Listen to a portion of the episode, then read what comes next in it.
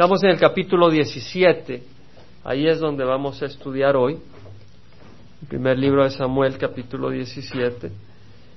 Estudiamos el capítulo 16 la semana pasada, lo terminamos, y vemos que Samuel pues había ungido a Saúl como rey, y vemos que rey fue, eh, Saúl fue usado por el Señor para vencer a los filisteos en una ocasión, aunque había mostrado desobediencia y debido a la desobediencia que mostró, eh, pues definitivamente el Señor lo rechazó como rey de Israel. Tenemos entonces ahora en el capítulo 17 otro evento donde vemos de que los filisteos se reúnen a pelear contra Israel. Habíamos leído eh, que el espíritu del Señor se había alejado de, de Saúl el rey de Israel, y que un espíritu malo venía de parte del Señor atormentándole, y, ahí entró la introducción de David, porque el Señor había mandado a Samuel a ungir a un nuevo rey para que reemplazara a Saúl, y fue a la casa de Isaí, a Belén, y fue dijo, porque Samuel tenía miedo de que Saúl supiera y lo matara, dijo, no, ve, ve sacrifica eh, sacrifica una novilla y entonces eh, invita al pueblo al, sacrificio y él fue a la casa de Isaí para invitarlo a él y a sus hijos al sacrificio y ese era el propósito, era realmente escoger a quien iba a ser el rey de acuerdo a la voluntad del Señor. Y fue que apareció Eliab, le presentó Isaí a Eliab y después a Abinadab, etc. Y finalmente fue a, David, eh, que lo consagró como rey de Israel. Ahora, en el capítulo 17 vemos que los filisteos pues reunieron sus ejércitos para la guerra y se, se concentraron en Soco que pertenece a Judá. Soco es una ciudad que está a 23 kilómetros al suroeste de Belén. Belén es la tierra de donde venía David. Y aquí está Soco, a 23 kilómetros al suroeste de Belén, Aquí se concentran los filisteos, eh, pertenecía a Judá, y acamparon entre Soco y Aseca, es decir, se, acercaron a Soco y acamparon entre la ciudad de Soco y Aseca, que está cinco kilómetros al norte de Soco, así en medio, ahí en el lugar que se llama Efes Damim, que quiere decir la cerca de gotas de sangre. Imagínate ese nombre, aterrorizaba ya de hecho el nombre a los israelitas, porque eh, de hecho Soco en hebreo quiere decir eh, cerca, de cercar, de limitar, de restringir. Y a seca en el hebreo quiere decir arrancar de raíces. También quiere decir Entonces, imagínate esos nombres, nos van a arrancar de raíces, los filisteos decían, es decir, eh, nombres que asustaban para el pueblo de Israel en ese momento. Satanás podía hacer juegos en sus mentes. Al saber que los filisteos estaban allá en Soco, entre Soco y Aseca en Efes. Y Saúl y los hombres de Israel se reunieron y acamparon en el valle de Ela. El valle de Ela está a la par de Efes Damim. Entonces ellos estaban en un lado del monte, aquí estaba el valle y del otro lado del monte estaban los israelitas, porque vemos de que se reunieron y acamparon en el valle de Ela y se pusieron en orden de batalla para enfrentarse a los filisteos, no exactamente en el valle, sino en el monte que da hacia el valle. Por eso dice, los filisteos estaban a un lado del monte e Israel estaba al otro lado del monte y entre ellos el valle. De hecho, mi yerno me, regaló una piedra del valle de Ela, la tengo en mi escritorio. Me dice, ¿sabes qué significa? ¿Sabes dónde queda el valle de Ela? Me dice, hace como no sé cuántos meses. en serio, sí, ya recuerdo. Toma esta piedra, la había traído de ahí. La tengo en mi escritorio. Él me dijo que era la que usó David para casarse con mi hija, pero no le creí, sabía que era el propósito de casarse con mi hija. Entonces, de los ejércitos de los filisteos salió un campeón llamado Goliat de Gat, cuya altura era de seis codos y un palmo. Aquí tenemos la introducción del gigante, del enemigo que viene a aterrorizar a Israel. Y vemos que este Goliat era un filisteo de Gat habían cinco ciudades principales eh, de, los, ah, de los filisteos. Y Gad era una de ellas que estaba cerca, de hecho, estaba a 22 kilómetros al oeste de Efesdamim. Entonces tenemos Belén, de donde venía David, a 22 kilómetros al este, y tenemos Gad a 22 kilómetros al oeste. Y eh, la, la, altura era de seis codos de este gigante y un palmo. Un codo era 45 centímetros. Es decir, este gigante medía tres metros, hermanos. Tres metros. De hecho, algunos dicen, ah, ¿cómo va a ser? Han encontrado los arqueólogos calaveras, cadáveres de dos mujeres en cierta área ahí en Canaán que medían siete, eh, siete pies, más de dos metros. Y hay pues, eh, pues evidencia arqueológica, pero más que nada tenemos la evidencia de la palabra de Dios, que el Señor no miente. Entonces este gigante era un gigante grande, era un hombre grande. ¿Se acuerdan de los anaseos cuando entraba Israel a la tierra prometida, cuando estaban en Cades Barnea que iban a entrar y fueron los dos espías y dijeron, allá hay gigantes, parecemos altamontes. Habían gigantes, los filisteos eran gigantes realmente. Y de hecho hay eh, registros históricos de cuando pelearon los egipcios contra los filisteos que trataron de invadirles, de que eh, eran gigantes. Tienen sus eh, hechos, libros históricos donde dicen eran gigantes. Estos hombres eran gigantes. Estos enemigos eran gigantes.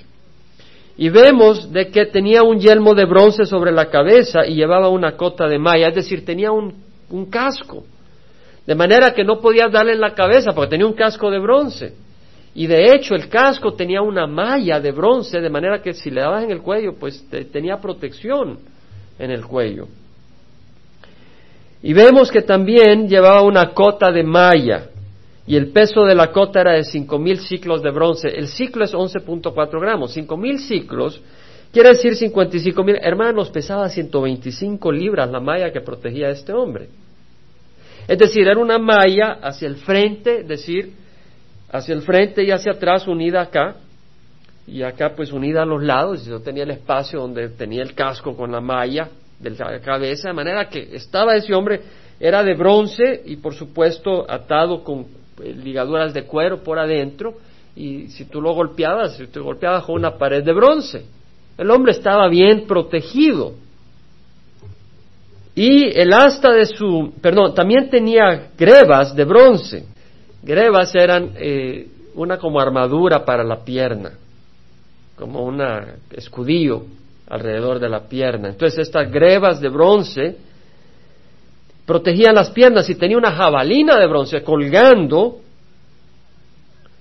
sobre los hombros, entre los hombros, es decir, tenía colgando atrás, ¿verdad?, sobre el hombro, una jabalina de bronce, pero esa no era su única arma. Él llevaba una espada y además el asta de su lanza, llevaba una lanza, era como un rodillo de telar y la punta de su lanza pesaba 600 ciclos de hierro, es decir, 15 libras, solo la punta. Es decir, si esa lanza te la tiraba, aunque no estuviera muy filuda, la punta 15 libras con el imbión te entraba en la barriga. Goliat se paró y gritó a las filas de Israel, diciéndoles, o sea, vemos el enemigo, un enemigo feroz, fuerte. Y se paró a gritar a las filas de Israel, ahora vamos a ver el desafío, diciéndoles, ¿para qué habéis salido a poneros a orden de ¿Para salieron, para qué salieron en orden de batalla? ¿Cuál es el propósito? ¿Acaso no soy yo filisteo y ustedes son siervos de Saúl? Escoged un hombre y que venga contra mí si es capaz de pelear conmigo y matarme, entonces seremos vuestros siervos, pero si yo lo venzo y lo mato, entonces ustedes serán nuestros siervos y nos serviréis. Es decir, en la cultura griega también se hacía eso. Cuando tenían peleas, los grupos decían, hombre, ¿para qué nos vamos a destazar entre todos? Agarren un hombre, nosotros agarramos nuestro campeón, que peleen. Y el que gana, es el equipo que va a ser ganador y el otro equipo se somete y son siervos. Goliat lo que quería no era destruirlos, sino hacerlos esclavos. Y es lo que quiere Satanás con nosotros. Él no te va a matar inmediatamente, muchas veces, algunas veces lo hace, pero muchas veces Él quiere que tú agarres la droga un poquito y luego te quiere usar como su esclavo para que vayas y le vendas droga a otros. Agarres el licor y te hagas esclavo del licor y luego invites a tus amigos, a tus vecinos para que se metan en el licor y destruyas otros hogares, dejes a otros niños sin leche. y haces toda la destrucción que puedes y ya cuando ya dice Satanás ahora ya me toca, ya me cansé de ti, lo mata. Entonces, eh, aquí vemos que el enemigo lo que quería era hacer esclavo a los israelitas, ser los esclavos. De nuevo el filisteo dijo, hoy desafío a las filas de Israel, dame un hombre para que luchemos mano a mano. Un desafío, una pelea, quiero pelear, vamos a ver. Cuando Saúl y todo Israel oyeron estas palabras del filisteo, se acobardaron y tuvieron gran temor. ¿Qué pasó? Pusieron los ojos en quién? El filisteo. Ahora, mientras tú no hayas visto a Goliat, dice, este es el pueblo de Israel. Pero cuando viene tu Goliat, vamos a ver si realmente te paras. Porque esto tiene lecciones espirituales para nosotros.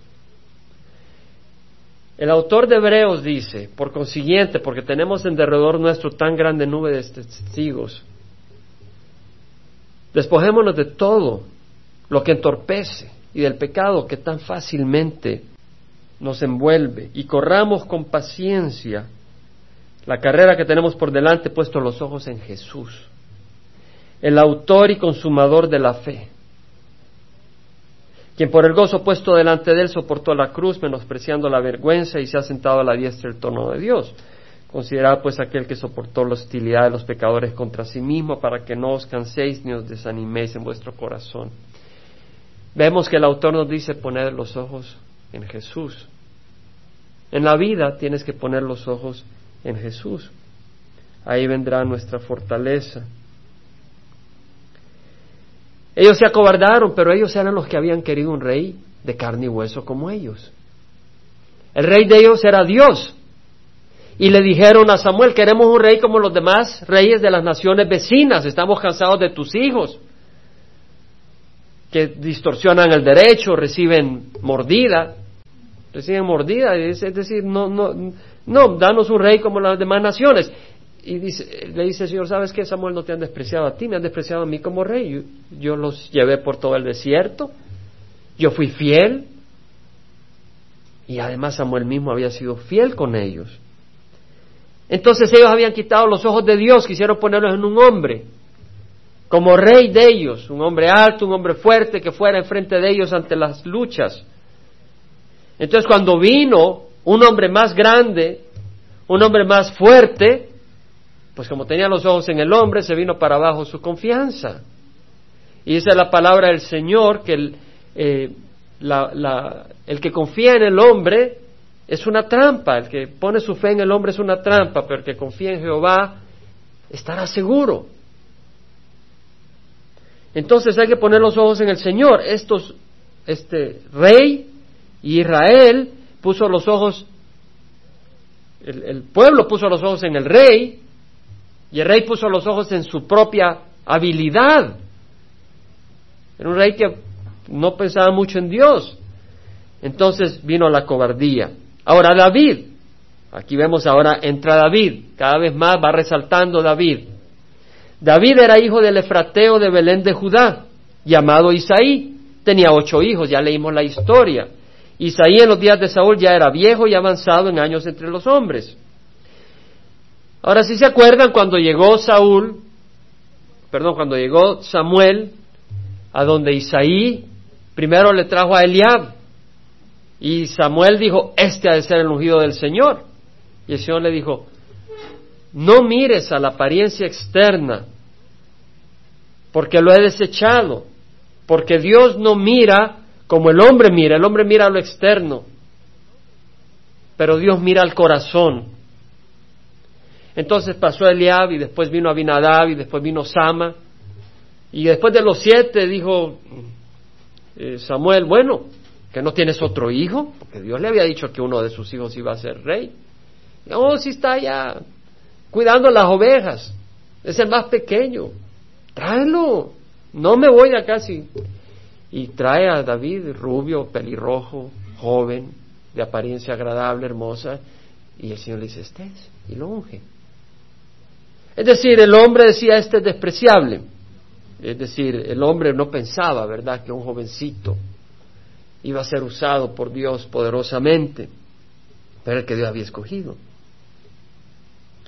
Entonces vemos de que los tres hijos de mayores de Isaías se habían ido con Saúl a la guerra. Los nombres de los tres hijos que fueron a la guerra eran Eliab, el primogénito, Abinadab, el segundo, y Sama, el tercero. David era el menor. Los tres mayores siguieron pues a Saúl.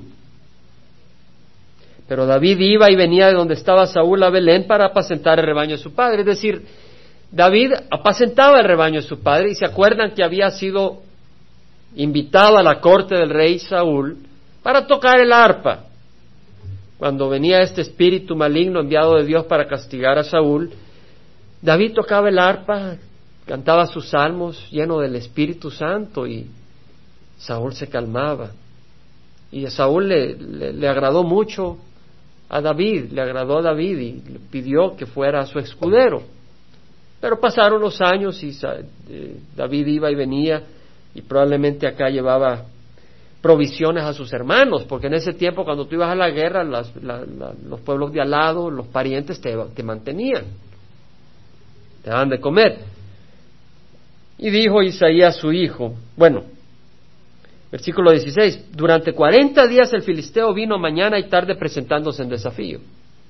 Vemos que este gigante de tres metros, un casco con plumas para asustar, tenía plumas, eh, cubierto, cubierta las piernas, con una lanza de 15 libras de, de la punta, y luego con una jabalina y con una espada grandísima. Además tenía un escudero, con un escudo que lo cuidaba. Y venía 40 días diciéndole lo mismo. Bueno, que no son ustedes, no soy yo filisteo, pues, y ustedes siervos de Saúl, escojan un hombre yo, y yo peleen conmigo y vamos a ver quién gana. Y, y la lucha era muerte, no es espaldas planas y ya gané. Si, alguien ha visto un poco de lucha libre, el que espaldas planas, one, two, three, no sé, hasta diez, en mi tiempo creo que era diez que les contaba. Ya no veo la lucha libre, me parece sin gracia realmente. Porque allá andamos cuidando que no puedes tocar una lagartija, porque qué barbaridad, pero puedes matar a alguien en el cuadrilátero. Es decir, estamos totalmente depravados de mente. Cuarenta días el filisteo venía, es decir, cuarenta es el tiempo de prueba, ¿se acuerdan? Es decir, nuestro Señor Jesús estuvo en el desierto cuarenta días y cuarenta noches y con hambre y sed. Fue tentado cuarenta días. Cuando el pueblo de Israel llegó al monte Oreb, a Sinaí, estaban en la base y Moisés subió con Josué a encontrarse con el Señor para recibir la ley de Dios. Cuarenta días y cuarenta noches estaba ahí sin comer, milagrosamente también.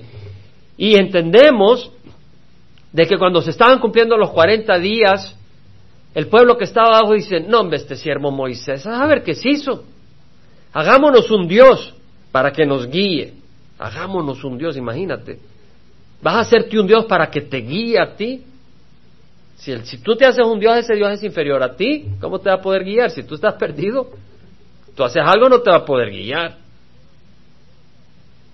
Pero ocurrió. Entonces esta gente falló. En esos 40 días se cansó de esperar. En estos 40 días que venía el filisteo, la fe del pueblo de Israel estaba en el suelo. Estaban con miedo. Ninguno de ellos dijo, yo voy a pelear contra este filisteo. Ninguno de ellos dijo, yo voy a ir a luchar contra este filisteo. Tenían miedo.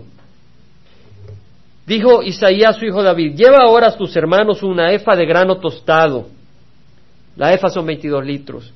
Y estos diez panes y corre al campamento donde están tus hermanos. Lleva también estos diez quesos al jefe de los mil, o sea, al capitán de mil. Y mira a ver cómo están tus hermanos y trae noticias de ellos. Bueno, la palabra realmente es prenda, trae prenda de ellos, es decir, córtale un pedazo de pelo, de barba y tráelo para probar que tus hermanos están vivos y bien. Así era. Esa era prenda. Poquito nomás, no que les rajaban todo el pelo. No se dejaban. Lleva también estos diez que Bueno, Saúl y ellos y todos los hombres de Israel están en el valle de Ela peleando contra los filisteos. Y se levantó David, muy de mañana, dejó el rebaño con un guarda, cuidó las ovejas. Como nuestro Señor que cuida las ovejas. Y tomando las provisiones se fue como Isaí le había mandado. Llegó al perímetro del campamento cuando el ejército salía en orden de batalla lanzando el grito de guerra. E Israel y los filisteos se pusieron en orden de batalla ejército contra ejército. Bueno, David se podía haber ido corriendo, esto no es para mí. Si él solo lleva los quesos y los granos, se podía haber dicho, bueno, aquí los dejo y me voy y regreso para decirle a mi papá que, que están en pie de guerra. Pero David dejó su carga al cuidado del que guardaba el bagaje y corrió a la línea de combate y entró a saludar a sus hermanos. ¡Wow! Acción. David se fue a la acción. No era un partido de béisbol.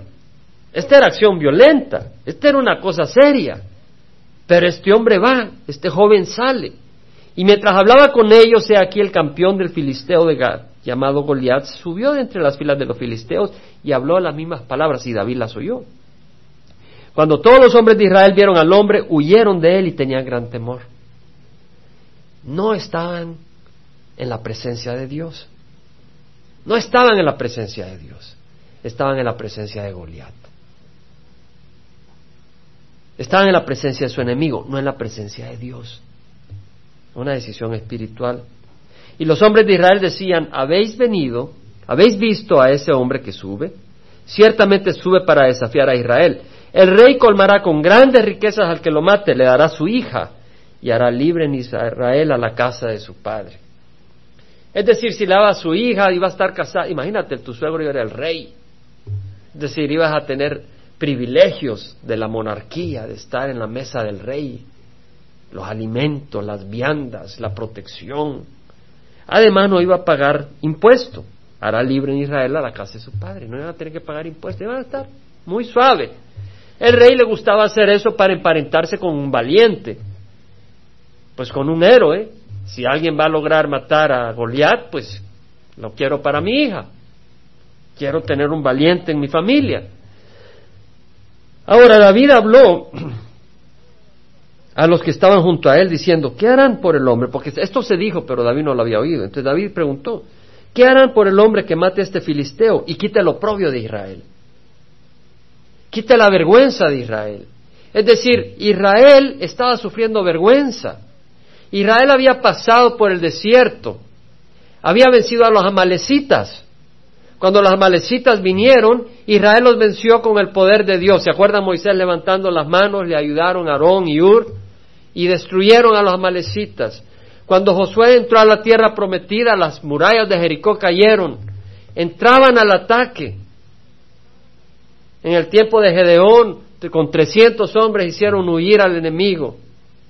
Y ahora Israel, que tenía un Dios poderoso, un Dios fiel, un Dios grandioso, estaba desesperado y con miedo del enemigo. Y esa era una vergüenza que el pueblo de Israel estuviera abochornado y humillado en vez de estar caminando victoriosamente. ¿Qué harán al hombre que mate a este filisteo y quite el pueblo de Israel? ¿Quién es este filisteo incircunciso para desafiar a los escuadrones del Dios viviente? ¡Wow! ¿Qué hombre este David? ¿Quién es este filisteo incircunciso? Es decir, ¿quién es este filisteo que ni sabe de Dios para desafiar a los escuadrones del Dios viviente. Él entendía que él era el pueblo de Dios, de un Dios vivo, no de religión, de un Dios viviente. ¿Quiere decir que no vas a pasar por el valle de sombra de muerte? Sí vas a pasar. ¿Quiere decir que no vas a ser perseguido como una rata, como David fue perseguido como una rata? Sí vas a ser perseguido como una rata, pero en medio de tu persecución puedes tener fe y confianza que Dios te va a librar.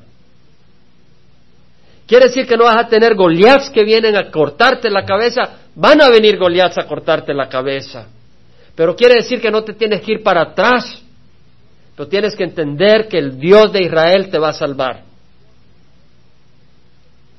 ¿Quién es este filisteo incircunciso para desafiar a los escuadrones del Dios viviente? Dice. Él entendía y él estaba ofendido que el Dios de Israel no te ofende que Jesucristo sea desafiado en nuestra tierra. Cuando se burlan de los cristianos, se están burlando de Jesucristo. Jesucristo le dijo a Pablo, Pablo, Pablo, ¿por qué me persigues? Dura cosa es dar cosas contra el aguijón. Estaba persiguiendo a Jesucristo y muchos se burlan de los cristianos, se están burlando de Jesucristo. Hay afrenta, porque también en la iglesia vemos vergüenza. Y entonces vemos que debería de haber esa consternación, esa indignación. ¿Quién es este filisteo incircunciso para desafiar a los escuadrones del Dios viviente? Y el pueblo respondió según aquella palabra diciendo, así se hará el hombre que lo mate.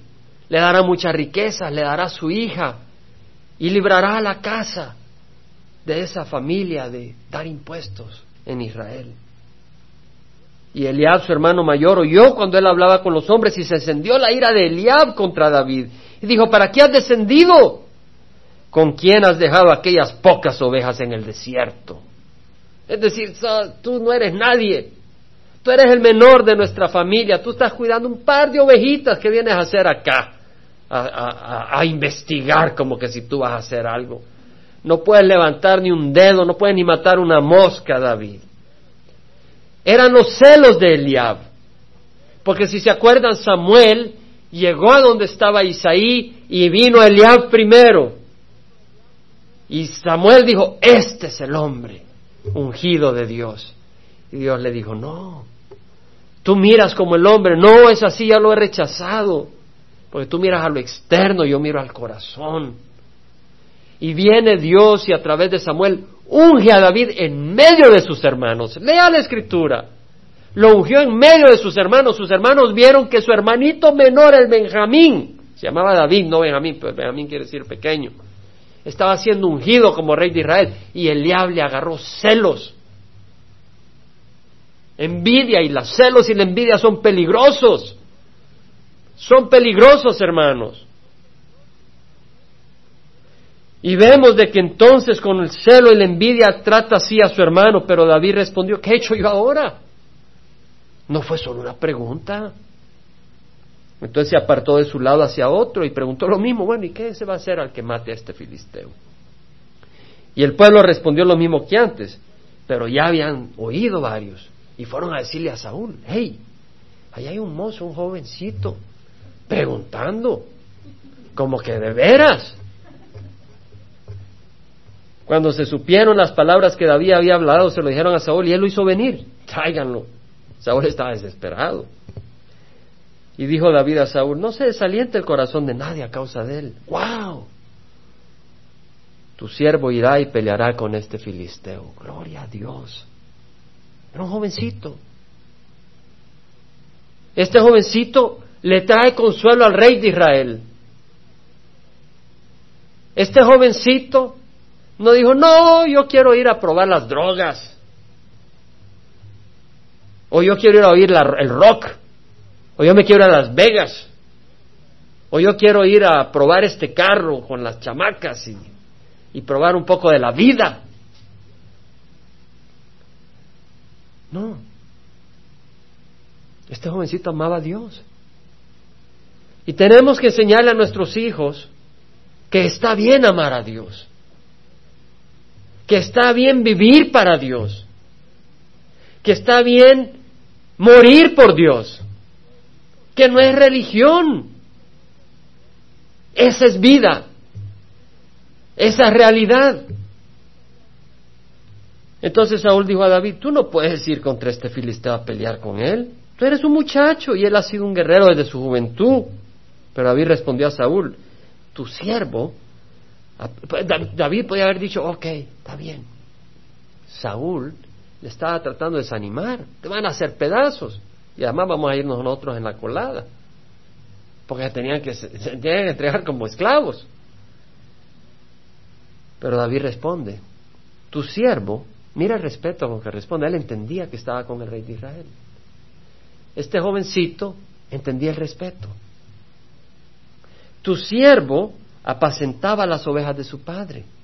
Y cuando un león o un oso venía y se llevaba un cordero de rebaño, yo salía tras él, lo atacaba y lo rescataba de su boca y cuando se levantaba contra mí lo tomaba por la quijada, lo hería y lo mataba.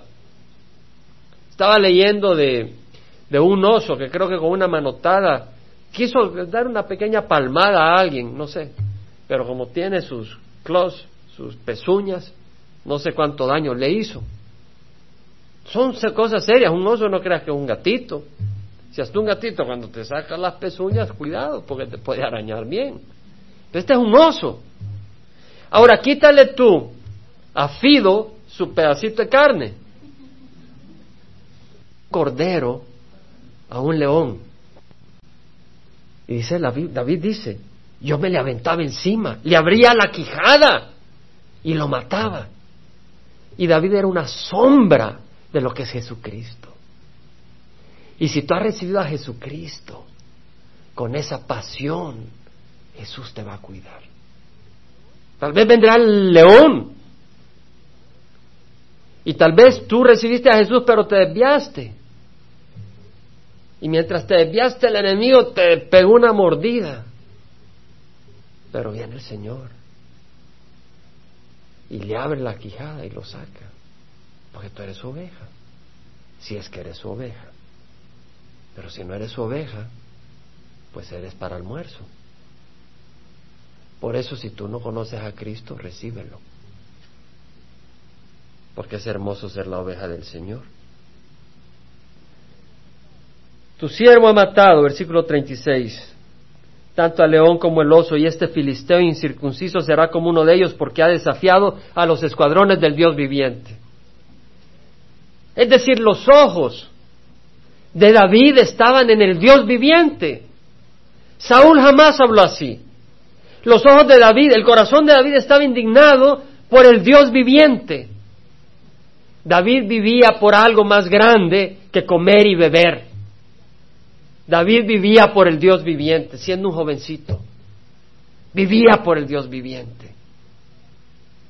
Y estaba dispuesto a sacar sus garras por el Dios viviente no porque él pudiera, pero él creía que el Dios viviente lo iba a cuidar. Que el Dios viviente era un Dios vivo, no era religión, sino que él se iba a aventar, pero que el Dios viviente lo iba a cachar. A veces cuando uno está con los pequeñitos, ¿verdad? Lo tiras en el agua y deja que se te tire. Sabes que si se tira al agua se ahoga. Y si tienen confianza y se te avientan, los agarras. Y qué bonito. Y de la misma manera dice David, no, si no me cacha me ahogo. Pero yo me aviento. La palabra del Señor dice que los ojos de Jehová recorren toda la tierra para fortalecer a aquel hombre cuyo corazón es completamente entregado a él. David añadió, Jehová me ha librado de las garras del león y de las garras del oso. Él había sabido de que cuando él peleó contra el león y contra el oso, Dios era el que lo había librado, no su destreza. Él sabía que cada cosa que había salido para él era de Dios. Toda buena dádiva y todo perfecto proviene del Padre de las Luces, en quien no hay cambio ni sombra de variación, dice el Nuevo Testamento. Las cosas buenas vienen de Dios. Y Saúl dijo a David, ve, que el Señor sea contigo. Saúl dijo, wow, este jovencito tiene fe. Este jovencito, wow, habla como nunca he oído a nadie. Este jovencito tiene valor. Saúl vistió a David con sus ropas militares. Le puso su yelmo de bronce, el pobre David a se movía con el casco. Lo cubrió con una armadura. David se ciñó la espada sobre sus ropas militares y trató de caminar y apenas podía caminar. No se la había probado antes. David dijo a Saúl, no puedo caminar con esto, pues no tengo experiencia con ello. David se las quitó. Es decir, David no necesita, Saúl iba a armar a David con las armas del mundo, la espada del mundo, la armadura del mundo, el casco del mundo. Y David dice, no son las armas del mundo, es mi Dios el que me va a proteger. Y tomando su callado en la mano, David dijo, esto es lo que Dios me ha dado. Este callado me ha servido hasta ahora. No por el callado, sino por el Dios que me ha levantado. Y este callado me servirá. Y tomando su callado en la mano, escogió del arroyo cinco piedras lisas y las puso en el saco del pastor que traía, en el zurrón, el zurrón así se le llama al saco. Y con la onda en la mano se acercó al filisteo.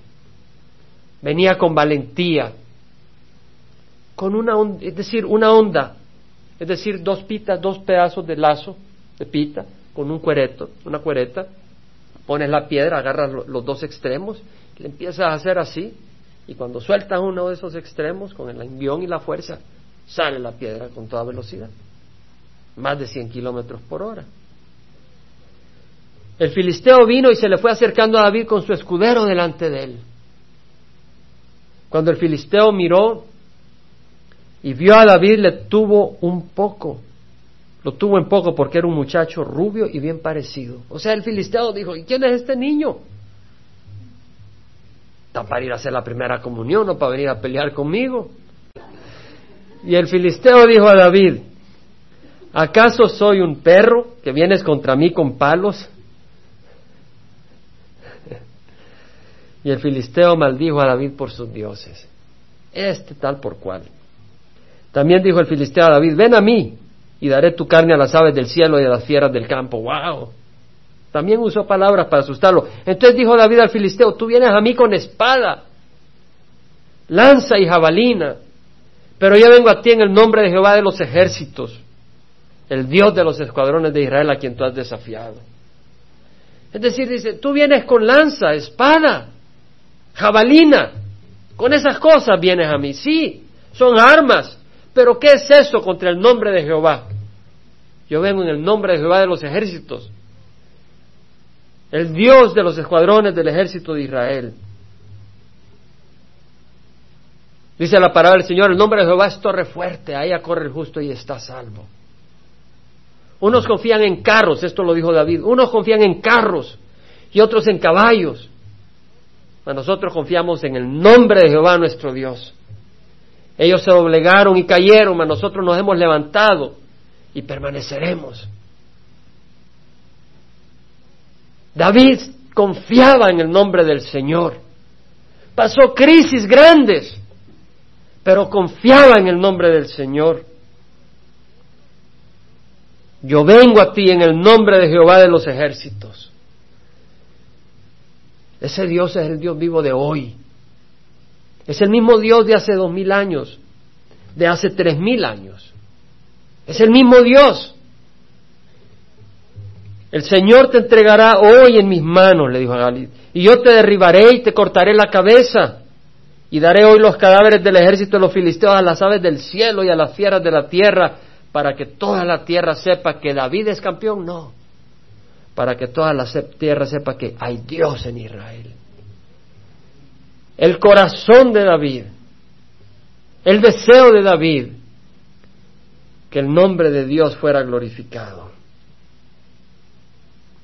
y para que sepa toda esta asamblea que Jehová no libra ni con espada ni con lanza, porque la batalla es de Jehová y Él los entregará en nuestras manos. La batalla es de Dios. Va a haber batalla, pero es de Dios. Sucedió que cuando el filisteo se levantó y se fue acercando para enfrentarse a David, éste corrió rápidamente hacia el frente de batalla para enfrentarse al filisteo. No salió corriendo hacia afuera, Salió hacia el frente de batalla, Maru. David metió la mano en su saco, sacó de él una piedra, la lanzó con la onda e hirió al filisteo en la frente. ¿Con qué precisión? Bueno, para mí es difícil dispararle algo cuando estoy parado y ahora si ando corriendo, pues le pego a no sé a quién, apártate, porque te cae a ti en la bala. Pero este hombre iba corriendo, pero Dios iba con él y tira esa piedra y sale a la cabeza. Solo había un espacio que tenía abierto el enemigo, la frente. Era el único lugar, pues tenía que ver. Era el único lugar donde él estaba disponible a la destrucción. Y ahí, ¿sabes que tu enemigo es más formidable que ti? Satanás es más formidable que ti. Satanás tiene muchos más años de andar haciendo trucos y conoce suficientes millones de personas para tener una idea de cómo reacciona la gente y por dónde agarrarles. Pero hay un punto flaco en el enemigo. Y es la justicia de Cristo. Y en la justicia de Cristo, el enemigo se viene al suelo. Ahí ya él se pierde las garras contra ti. Tú vienes a Cristo, el enemigo murió, está perdido. La piedra se hundió en su frente y Goliat cayó a tierra sobre su rostro. Así venció David al filisteo con una onda y una piedra. E hirió al filisteo y lo mató, mas no había espada en la mano de David. No tenía espada, con una piedrita. Entonces David corrió. Podía haber dicho, bueno, a ver si se levanta. No vaya a ser que me le acerco y se levanta. Pero él confiaba en Dios. Y corrió hacia el filisteo, se puso, se paró sobre él tomó su espada, lo sacó de la vaina y lo mató cortándole la cabeza con ella. Cuando los filisteos vieron que su campeón estaba muerto, huyeron. Levantándose los hombres de Israel y de Judá, gritaron y persiguieron a los filisteos hasta el valle y hasta las puertas de Ecrón, otra de las ciudades de los filisteos. Estaba Gaza, Acrón, Asdod, Askelón, y Gat, las cinco ciudades principales. Corrieron a Ecrón y los filisteos muertos yacían a lo largo del camino a Saraim, aún hasta Gat y Ecrón. Regresaron los hijos de Israel de perseguir a los filisteos y saquearon sus campamentos. No solo vencieron a los filisteos, sino saquearon sus comidas, sus ganado. Y David tomó la cabeza del filisteo y la llevó a Jerusalén. Algunos incrédulos dicen, ¿cómo la haber llevado a Jerusalén si Jerusalén no había caído en manos de Israel? Pues él podía haber ido y dejarla al frente de los, de los jebuseos en ese tiempo en Jerusalén para que vieran lo que él había hecho Dios con el enemigo y lo que les esperaba a ellos. O podía haber llevado esa cabeza posteriormente cuando llegó a Jerusalén y la tomó. Es cuestión de tiempo, hay distintas maneras de poder explicar esta interrogante para los incrédulos. Y puso sus armas en su tienda. Cuando Saúl vio a David salir contra el filisteo, dijo a Abner, el comandante del ejército, Abner, ¿de quién es este, de quién es hijo este joven? Es decir, bueno, ya se lo habían presentado, había estado tocando música, pero pues él no pensó, bueno, ¿de quién es? Pues, ¿quién es, quién es la familia de la que viene? Nosotros venimos de la, de la raza árabe, palestina, y pues siempre allá en, en, mi, en mi hogar, ¿verdad? En, en el ambiente. ¿Y de, quién, de qué familia son? Siempre pregunta, ¿qué familia? ¿De qué grupo? Es característica de los clanes, de las tribus de esa área, del Medio Oriente. Y acá, ¿de quién es, de quién es la familia este? Y Abner dijo, por tu vida, oh rey, no sé. Y él dijo, pregunta que es que no era por su familia, era por su fe en el nombre de Jehová.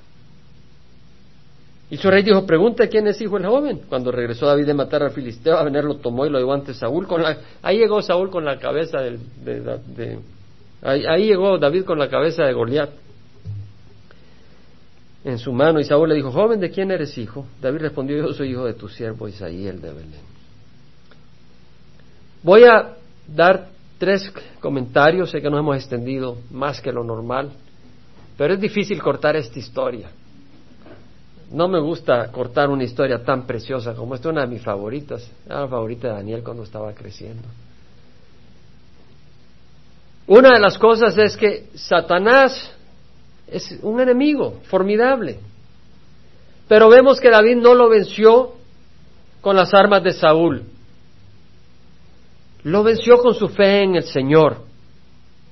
Y en segunda de Corintios 10, versículo 3 al 4, dice el Señor, aunque estamos en la carne, no luchamos según la carne porque las armas de nuestra lucha no son carnales sino espirituales para la destrucción de fortalezas, son poderosas para la destrucción de fortalezas. ¿Ok? Andamos en la carne, pero no luchamos según la carne, porque las armas de nuestra contienda son espirituales y poderosas para la destrucción de fortalezas. Fortaleza, según de Corintios 10, 3 al 4. En Hebreos, dice el Señor, porque tenemos tal nube de testigos. Estamos leyendo eso. Despojémonos de todo peso. ¿Qué hizo David? Se despojó del peso. Saúl le puso peso, armas, pero eran peso, eran religión. El peso de la religión. Vamos a luchar. Pues llévate 10 imágenes, 25 velas y... No, hombre, eso no te va a servir. Cuatro escapularios. Un poquito de agua bendita. Unos siete rosarios. O, si no eres católico, lleva siete Biblias. Una en el baúl. Es decir, las puedes usar como religión, sin darte cuenta. La Biblia es preciosa, es la palabra de Dios, pero es su contenido. Si tú andas viviendo en grandes bacanales y tienes la Biblia al entrar a la casa, ¿qué te sirve? Estás usando como religión. Entonces, despojémonos de todo peso y del pecado que tan fácilmente nos envuelve. Y corramos con paciencia la carrera que tenemos por delante, puestos los ojos en Jesús, el autor y consumador de nuestra fe. Él es el autor de nuestra fe, de nuestra salvación, quien por el gozo puesto delante de Él soportó la cruz. ¡Wow! Vendrán Goliaths, vendrán crisis, pero Cristo soportó la crisis mayor en la cruz por el gozo que tenía puesto delante de él, despreciando la vergüenza, y se ha sentado a la diestra del trono de Dios. Considerad, dice, aquel que soportó tal hostilidad de los pecadores contra sí mismo. Va a haber hostilidad. ¿Sabes que si tú quieres servir al Señor va a haber hostilidad? Va a haber hostilidad. Cuando hicimos el caser encuentro, se lo dije a los hermanos, se puede acordar Laura, se puede acordar Raimundo. Hermano, va a haber ataques. Porque sentía yo en el Señor que el Señor iba a usar ese instrumento. Y han habido más de lo que te quisiera contar. Y en la medida que tú quieres servir al Señor, vienen ataques. Pero dice el Señor, considerad aquel que soportó tal hostilidad de los pecadores contra sí mismo, para que no os canséis, ni os desaniméis en vuestro corazón porque todavía en vuestra lucha contra el pecado no habéis resistido hasta el punto de derramar sangre. Y finalmente en Efesios 6, capítulo 6, versículo 10, dice, por lo demás, fortaleceos en el Señor y en el poder de su fuerza. Necesitamos fuerza, luz. Esa fuerza no viene del cura ni del pastor viene de Cristo. Fortaleceos en el Señor y en el poder de su fuerza, Salvador. Revestíos con toda la armadura de Dios para que podáis estar firmes contra las insidias del diablo. Pone trampas y Él es astuto, más astuto que tú, pero no más astuto que Jesucristo. Por eso tu salvación está si te metes en la roca que es Jesucristo. Porque nuestra lucha no es contra sangre y carne, sino contra principados, contra potestades, contra los poderes de este mundo de tinieblas, contra las huestes espirituales de maldad en las regiones celestes. Estamos luchando contra un ejército satánico. Por tanto, tomad toda la armadura de Dios para que podáis resistir en el día malo y habiéndolo hecho todo estar firmes. Toma la armadura de Dios, toda, no dice parte, toma toda la armadura de Dios para que puedas resistir y habiéndolo hecho todo, estar firme. Es decir, has hecho todo, pero vas a estar firme. Firme que quiere decir que no vas a sufrir, quiere decir que no vas a sangrar, vas a sufrir, vas a sangrar, pero vas a estar firme en Cristo. No te vas a ir a los bares, no te vas a ir con otro hombre, no te vas a ir a robar, sino que vas a seguir fiel a Jesucristo. Eso es estar firmes. No quiere decir que no te van a apedrear. No quiere decir que no te van a matar. Tenemos el ejemplo de Santiago, de Pablo, de Pedro. Pero vas a estar firme en Jesucristo. Estad pues firmes, ceñida vuestra cintura con la verdad Jesucristo es la verdad. Ahí andan celebrando Halloween el viernes. Brujas, espíritus. No, ciñete con la verdad, con Jesucristo. Revestíos con la coraza de la justicia, haz lo correcto. Solo lo justo con el abogado. No más, no menos. Lo correcto. Calzado los pies con el apresto del Evangelio de la paz, es decir, paz entre los hermanos. No comiéndonos unos a otros, sino que amor unos con otros. Viviendo en, esa, en ese comido, no comiéndonos unos a otros, criticándonos unos a otros. Si tú me quieres criticar, me vas a criticar porque tengo miles de defectos. Yo te puedo criticar también a ti. Pero no nos manda el Señor a eso. El Señor no nos manda a eso. Nos manda a honrarnos. En todo tomando el escudo de la fe con el que podréis apagar los dardos encendidos del maligno. El escudo de la fe, ¿qué es lo que tuvo David? Fe. Él no tenía un escudero, tenía el escudo de la fe. Tomad el yelmo de la salvación y la espada del Espíritu, que es la palabra de Dios. Con toda oración y súplica, orad en todo tiempo en el Espíritu. Y así velad con toda perseverancia y súplica por todos los santos hermanos. El miércoles vamos a poder reunirnos y orar. Orar, necesitamos orar, es una de las armas, necesitamos orar, hermanos. Reunirnos a orar. Vamos a pararnos. Padre Santo, te damos gracias por el ejemplo de David. Te damos gracias por ese hombre que nos da un ejemplo de ser valientes. Padre Santo, te damos gracias que tú eres valiente y fuerte y que tú ayudas a tus hijos. Padre, te ruego que nos des la valentía de David cuando viene Goliat contra nosotros. Oh, muy fácil decir, pues esto, de Israel.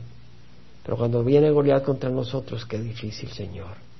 Pero qué fácil si como David ponemos los ojos en ti y confiamos en ti. Hoy te ruego, Señor, que nos des tu espíritu para vencer a los enemigos de nuestra alma. Que nos des tu espíritu para caminar en victoria, gozándonos en ti.